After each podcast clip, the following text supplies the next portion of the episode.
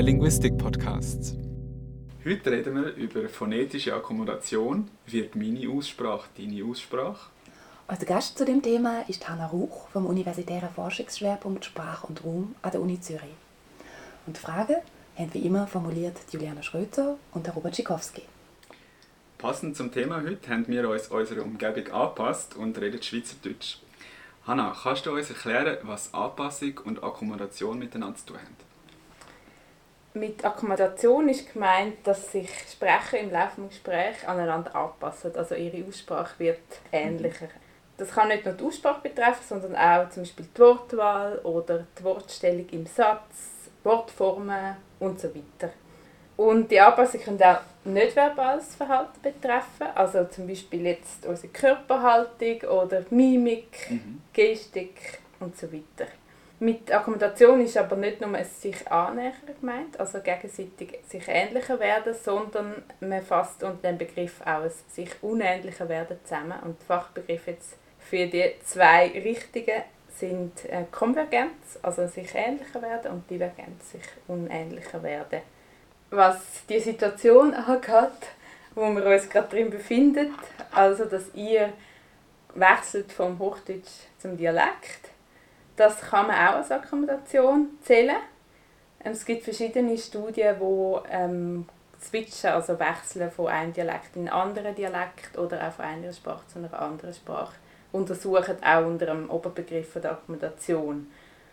Ähm, es gibt aber auch Anpassungen, die viel subtiler sind. Also das ist jetzt nicht eine sehr subtile Anpassung, sondern sehr auffällig eigentlich. Man nimmt es sofort wahr. Wenn jetzt zum Beispiel jemand von euch aus dem Kanton Aargau wäre und jemand aus Winterthur und ich aus Zürich, dann würden wir eine andere Art von Anpassung erwarten. Also dann wären die Anpassungen sicher viel subtiler und vielleicht könnte man es gar nicht unbedingt hören mit bloßem Ohr. Aber das würde dann bedeuten, also Akkommodation im engeren Sinn würde eigentlich dann stattfinden, wenn wir jetzt miteinander Schweizerdeutsch reden, Schweizerdeutsche Mundart, und am Ende von dem Gespräch sind wir uns dann in unserer Aussprache irgendwie ähnlicher geworden. Ja, also wenn wir jetzt konvergieren, mhm. äh, wenn du mit Akkommodation Konvergenz meinst, mhm. dann passt das eigentlich. Kannst du uns vielleicht ein paar konkrete Beispiele geben, dass wir uns das noch ein bisschen äh, genauer vorstellen können? Ja, zum Beispiel hat eine Studie untersucht, was passiert, wenn Leute aus Buenos Aires mit Leuten aus Madrid reden, also jeweils eine Person aus Madrid und eine Person aus Buenos Aires. Und man hat dann untersucht, wie sich die Aussprache verändert. Also man hat verglichen, wie sie bestimmte Wörter vor dem Gespräch ausgesprochen haben und die gleichen Wörter nach dem Gespräch. Und jetzt ein Beispiel wäre ähm, das Wort Straße, Calle. Das würde jemand aus Buenos Aires Galle aussprechen, mehr oder weniger so. Jemand aus Madrid Galle. Und dann haben sie untersucht, ähm, wie sich dann die Aussprache von dem einzelnen Wort verändert vor im Vergleich zu nach dem Gespräch. Und es ist dann bei der einen Sprecher passiert, dass die Person aus Buenos Aires nicht mehr Galle, sondern Galle gesagt hat. Das kann man sofort hören, jetzt der Unterschied zwischen Gashi und Gaye. Es gibt aber auch viel subtilere Anpassungen, zum Beispiel die Aspiration, das nennt man ähm, in der Phonetik VOT. Und zwar gibt es da eine Studie zu einer Brasilianerin, die spielt also Englisch und Portugiesisch und nachdem sie ein paar Monate in den USA gelebt hat, hat sie das P, T und das K eher amerikanisch ausgesprochen, also mehr aspiriert. Das wäre jetzt zum Beispiel eher Pizza und wenn sie ein paar Monate in Brasilien war, dann hat sie eher Pizza gesagt. Also es ist ein subtiler Unterschied, den man aber messen kann und kann phonetisch feststellen. Das sind jetzt beides Fälle wo einzelne Laute oder, oder ähm, Teil von Laut ähm, angepasst werden. Es gibt aber auch Anpassungen von anderen Aussprachemerkmalen zum Beispiel die Sprechgeschwindigkeit oder Pause, also wie, wie viel Pause mache ich beim Reden, wie lang sind die Pausen, die Intonation, also die Sprachmelodie, dann ähm, wie ist meine Stimmqualität, also rede ich eher so mit ähm, creaky Voice. Ma versus Ma. Genau, das wäre jetzt zum Beispiel ähm, creaky Voice. Das ist auch etwas eher Subtiles, wo man vielleicht gar nicht bewusst macht oder wo einem auch gar nicht bewusst ist, dass es da Unterschied gibt. Zum Beispiel Amerikanerinnen machen das sehr stark. Mhm. Stimmhöhe, jetzt unabhängig von der Sprachmelodie, einfach die Stimmhöhe. Lautstärke. Da kann man sich verschiedene Aussprachenmerkmale vorstellen, die angepasst werden können. Und zu einigen gibt es auch schon Untersuchungen, die zeigen, dass das passiert im Laufe eines Gesprächs. Und die Veränderungen, die man da feststellen kann, wie lange wirken die? Das nimmt mich jetzt noch Wunder, ist das etwas Kurzfristiges oder bleibt das dann für immer so? Das ist eher etwas Kurzfristiges. Das heißt, wenn nachher äh, die Person aus Buenos Aires wieder mit jemand anderem aus Buenos Aires redet, dann redet sie ziemlich sicher, verwendet sie wieder die äh, typische Aussprache für Buenos Aires. Aber man hat in ein paar Studien auch festgestellt, dass auch nach ein paar Minuten der Effekt noch da sein kann. Also dass sich der schon kurzfristig noch ein bisschen weiterzieht. Aber wie lange genau, das, das ist nicht so ganz klar. Mhm. Jetzt hast du ja schon gesagt, also der Sprecher von ähm, Argentinien hat sich an den Sprecher von Spanien angepasst, mhm. oder? Das heißt, es ist scheinbar nicht so ganz symmetrisch. Kann man da etwas dazu sagen, äh, wie das funktioniert? In selber Studie hat es auch Anpassungen in beide Richtungen mhm. gegeben. Ich habe jetzt aber nicht mehr ganz im Kopf, äh, wie genau das Verhältnis ja. war. Aber in diesem Fall war es auch so, gewesen, dass die Leute aus Buenos Aires in Madrid aufgenommen worden sind und teilweise haben die schon ein paar Monate dort gelebt. Mhm. mhm. Und machen die Leute das immer, wenn sie zusammenkommen? Oder gibt es auch Ausnahmen, wenn das nicht passiert? Also es gibt sehr, sehr viele Faktoren, die das beeinflussen. Darum kann man nicht direkt sagen, ja, das passiert immer oder in diesen Fällen passiert das nicht. Zum Beispiel spielt Sympathie eine Rolle, also ob sich zwei Personen gegenseitig sympathisch sind, dann würde man eher erwarten, dass sie sich auch wirklich aneinander anpassen, sprachlich. Aber man hat auch herausgefunden, dass die einen Leute das viel mehr machen als andere Leute. In Stuttgart haben sie eine Studie durchgeführt und herausgefunden, dass phonetische Talent eine Rolle spielt. Sie haben das so gemessen, dass sie ähm, also Aussprachetests in Fremdsprachen durchgeführt haben. Mhm. Und die Leute, die besonders gut Englisch haben können aussprechen also dort viele Punkte erreicht haben, die haben sich dann auch mehr angepasst im Gespräch. Also das scheint eine Rolle zu spielen. Dann gibt es ähm, psychologische Faktoren, also Persönlichkeitsmerkmale. Zum Beispiel? Zum Beispiel Offenheit oder auch wie, wie stark man Aufmerksamkeit auf etwas richtet. Dann Einstellungen, also das nicht nur Sympathie, also Einstellungen zum Gesprächspartner, sondern auch Einstellungen zum Dialekt der anderen Person, zu meinem eigenen Dialekt und wie stark ich mich mit dem identifiziere oder meine Identität über den Dialekt definiere und so weiter. Also es gibt sehr, sehr viele Faktoren, darum kann man das nicht so einfach sagen, ob sich jetzt jemand immer anpasst oder, ja. oder nicht und so weiter.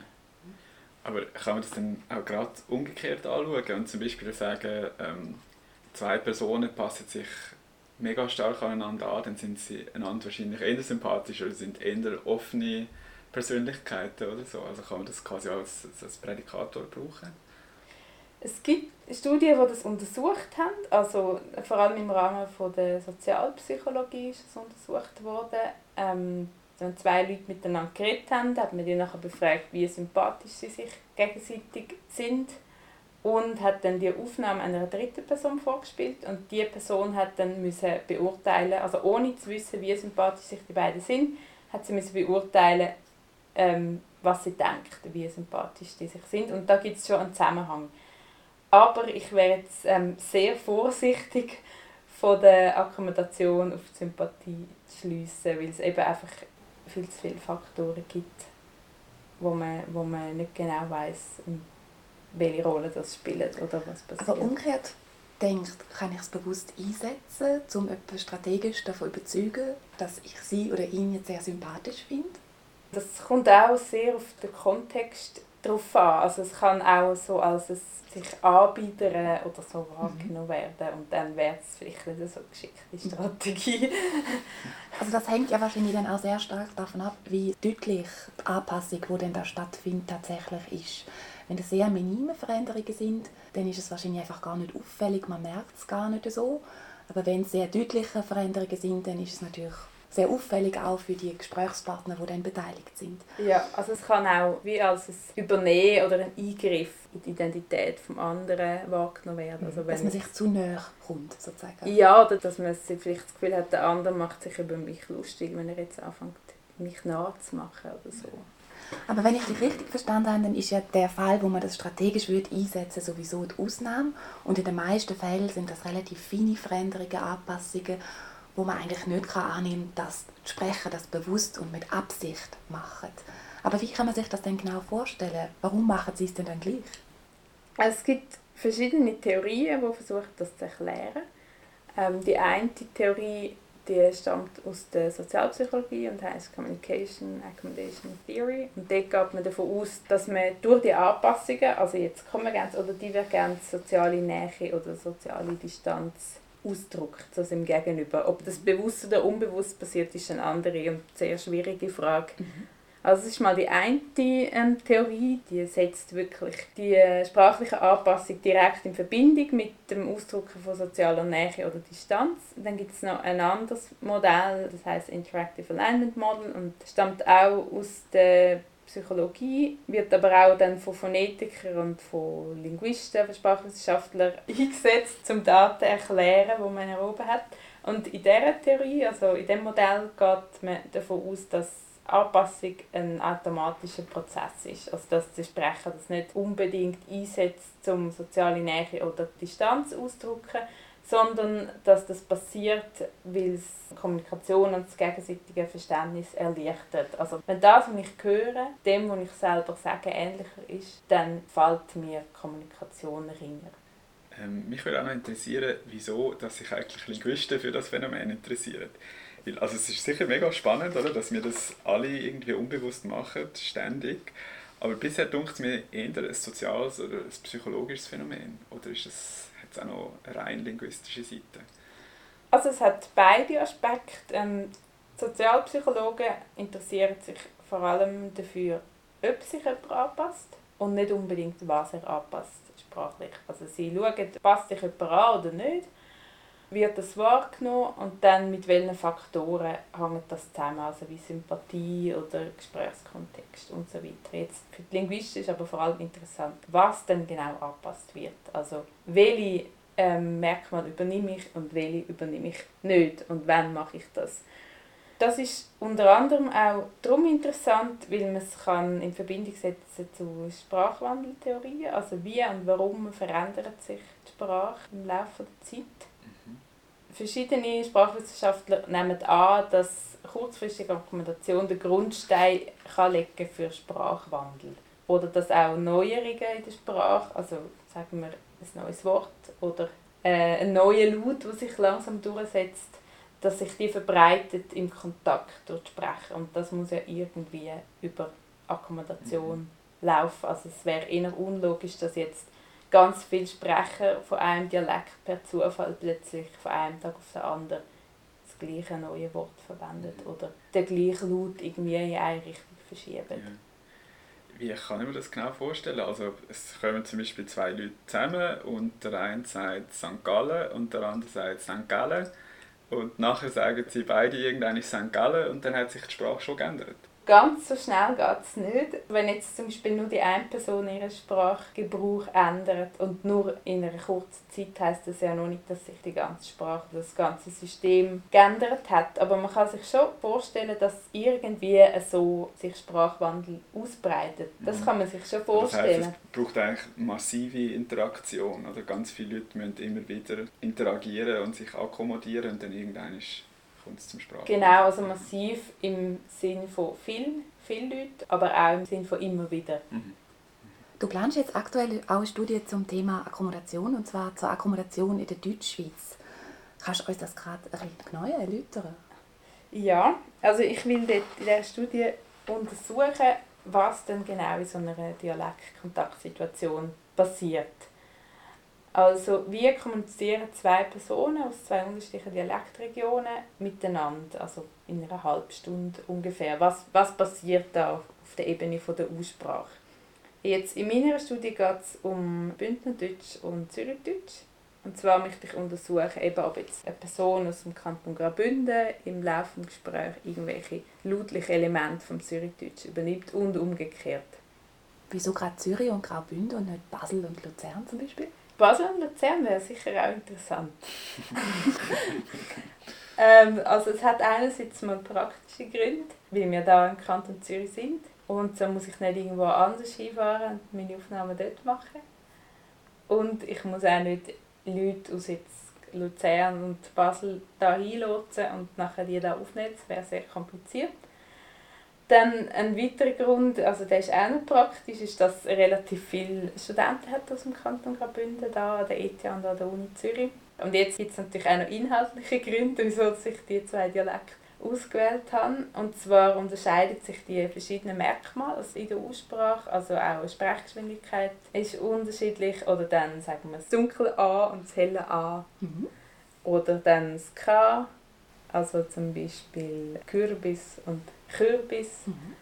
Oder ähm, teilweise O wird offener ausgesprochen, nicht in allen Wörtern das kurze O im, im Bündnerdeutsch. Also so etwas wie Ross, Ross oder Koch, Koch.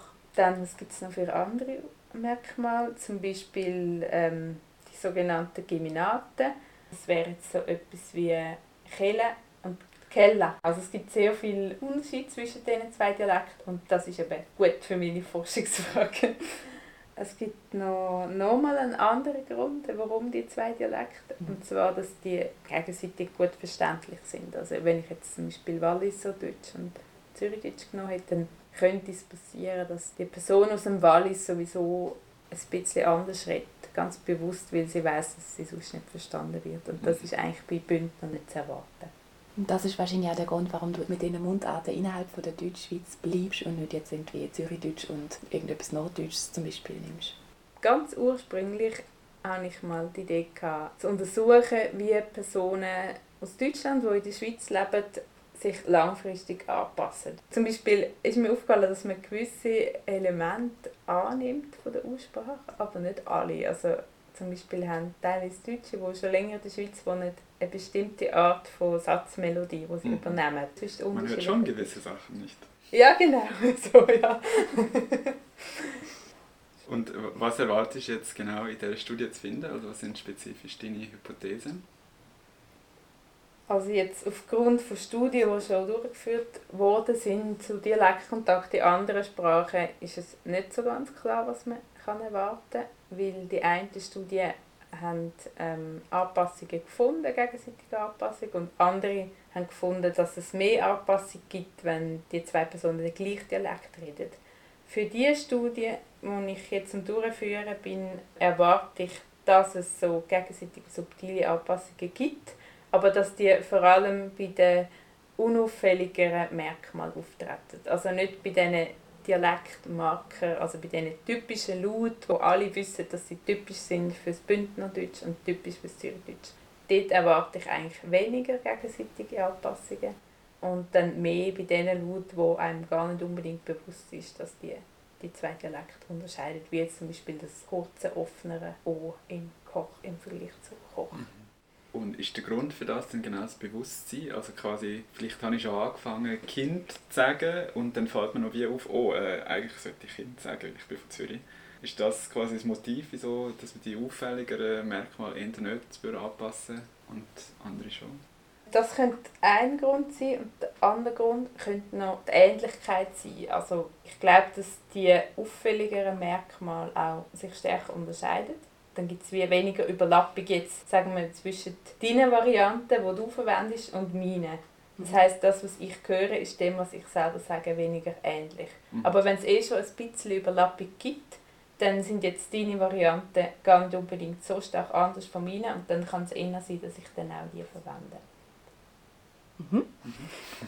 zum Schluss vielleicht noch eine Frage zum breiteren Kontext. Ähm, wir haben jetzt lange über phonetische Akkumulation, also lautliche Anpassungen, Anpassungen der Aussprache geredet. Menschen können sich ja aber natürlich auch noch auf anderen Ebenen aneinander anpassen. Und am Anfang hast du das auch erwähnt. Du hast zum Beispiel gesagt, mit Wörtern, mit Wortformen, vielleicht auch mit grammatischen Konstruktionen. Mhm. Mm, also bei Wortformen fällt mir zum Beispiel in Zürich sagt man, wir machen, in Bern, wir machen. Und wenn jetzt jemand dann lang zu Bern wohnt oder mittellang zu Bern wohnt, dann sagt er vielleicht irgendeines auch, wir machen. Was meinst du zu dem? Ist das eigentlich vergleichbar oder ist das am Ende doch ganz etwas anderes? Ich denke, das ist schon vergleichbar. Ich glaube, es wäre sehr interessant, wenn man die verschiedenen Ebenen könnte miteinander vergleichen könnte. Also wenn man jetzt einen Dialog aufgenommen hat zwischen einem Berner und einem Zürcher. Wenn man dann würde die verschiedenen sprachlichen Phänomene untersuchen, also das Also zum Beispiel die Wortformen, die Wortwahl und dann das mit der lautlichen Ebene vergleichen. Das wäre sehr interessant, um dann herauszufinden, welche Ebenen eben besonders durchlässig sind für so Anpassungen oder auch für allgemein für Neuerungen und welche weniger und wie das, das zusammenhängt mit dem Bewusstsein der Sprecher.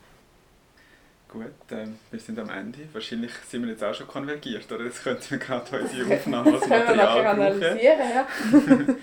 Gut, jedenfalls merci vielmals fürs Gespräch, Anna. Ja, merci für die Vielen Dank.